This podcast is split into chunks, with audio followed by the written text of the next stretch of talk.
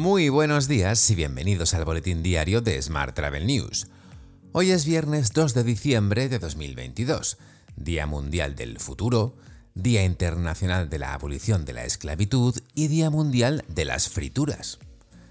Yo soy Juan Daniel Núñez y esta es la edición número 1076 de este podcast diario. Hoy analizamos las perspectivas de los hoteleros para los próximos meses y el papel de España en la definición de una nueva agenda europea del turismo para 2030. Ya sabes que puedes suscribirte a este podcast en iTunes, Spotify o iVoox, pedirle a Siri o Alexa que reproduzca nuestro último programa y que también puedes escucharnos cada día en radioviajera.com. ¡Comenzamos!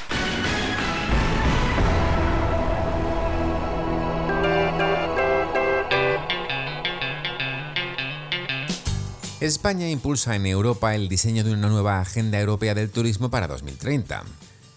El Consejo de Competitividad de la Unión Europea ha aprobado la adopción de una Agenda Europea de Turismo 2030 que recoge una visión a futuro del ecosistema turístico europeo. Quiere hacerlo en la dirección más verde, más digital, más resiliente y responder así a los retos de la próxima década. Durante la sesión de ayer en Bruselas, la ministra Reyes Maroto destacó que España ha contribuido a que el turismo tenga, dentro de la agenda europea, una relevancia acorde con su peso económico y social, que no solo permita responder a los desafíos climáticos y tecnológicos, sino también afrontar el reto demográfico y de despoblación. Más asuntos. Desconectar y descansar, conocer nuevos destinos y disfrutar de alojamientos de calidad son los principales elementos impulsores de los viajes, según las personas consultadas por el Observatorio Nacional del Turismo Emisor, Observatur. Tras las cuestiones relativas al descanso, los entrevistados citan como palancas de activación el descubrimiento de nuevos destinos, que es fundamental para dos de cada diez, la calidad de los alojamientos, que resulta ser clave para un 13% de los participantes en la muestra, y el precio del viaje, que sigue siendo un factor igualmente muy citado. Hoy también te cuento que durante la sesión de clausura de la Cumbre Mundial del Consejo Mundial de Viajes y Turismo, celebrada en Riad, se anunció que la capital ruandesa, Kigali, será la ciudad anfitriona en 2023.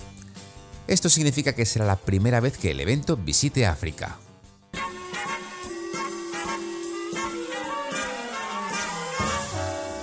Hablamos ahora de transportes.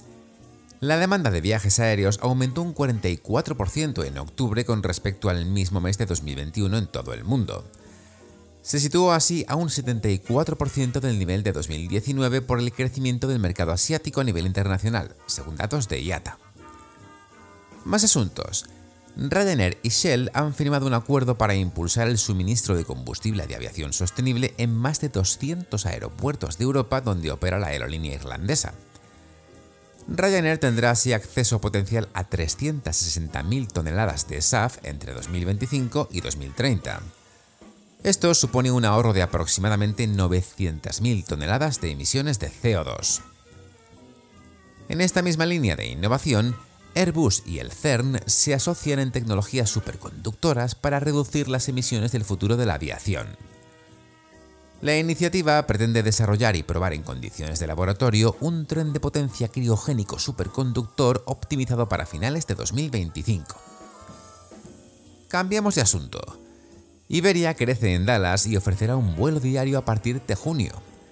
Estados Unidos es un mercado prioritario para Iberia y este invierno desplegará un 15% más de capacidad y Renfe se prepara para el puente de la Constitución con más de un millón y medio de plazas. La compañía ha incrementado para estos días la oferta habitual en los servicios AVE, Hablo, Albia, Euromed e Intercity más demandados, que son las relaciones que conectan Madrid con la comunidad valenciana, Cataluña y Andalucía.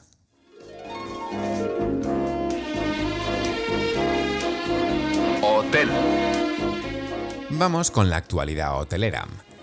La Confederación Española de Hoteles y Alojamientos Turísticos, CEAT, y PricewaterhouseCoopers han presentado ayer por la mañana los datos de evolución del sector turístico durante 2022 y sus perspectivas para invierno de 2023 en una nueva edición del informe Smart Observatory. Entre los factores para la progresiva recuperación del sector se destaca la intención de viaje contenida, el sentimiento positivo en interés por viajar a España y la reactivación del turismo internacional. Eso sí, advierten de la amenaza de una posible recesión que podría ensombrecer las favorables expectativas de la industria. Cambiamos de asunto. Barceló irrumpe en la venta de Hotel Atelier con una oferta de 200 millones de euros. La firma cuenta con 35 hoteles de las marcas Petit Palace y también Icon. Tal y como leemos hoy en 5 días, la hotelera balear pugnará con otras dos ofertas de fondos franceses. Por su parte, Marriott International anuncia sus planes de ampliar su presencia en África. Lo hará con la incorporación a su portfolio de más de 30 hoteles y más de 5.000 habitaciones para finales de 2024. Hoy también te cuento que Fitur Tech E, la sección de Fitur especializada en innovación, sostenibilidad y tecnología en el ámbito turístico y organizada en colaboración con el Instituto Tecnológico Hotelero, celebra los días 18, 19 y 20 de enero de 2023 una nueva edición en un momento de cambio global y social.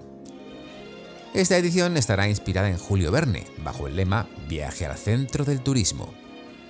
Cuatro foros independientes sobre negocio, destino, sostenibilidad y tendencias de futuro, además del showroom Hotel del Futuro, donde los visitantes podrán experimentar con el uso e implementación de las nuevas tecnologías en este entorno, configuran nuevamente el contenido de esta sección de Fitur.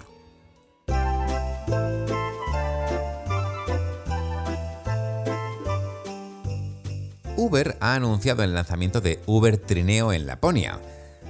El primer paseo en Reno disponible para reservar exclusivamente en la aplicación de Uber.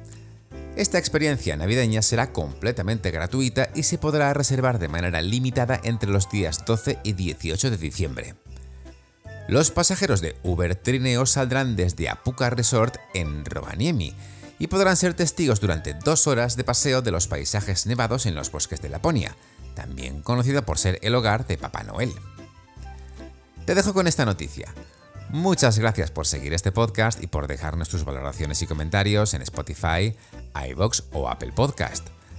Recuerda que puedes suscribirte a nuestra newsletter diaria entrando en smarttravel.news, en la sección Suscríbete.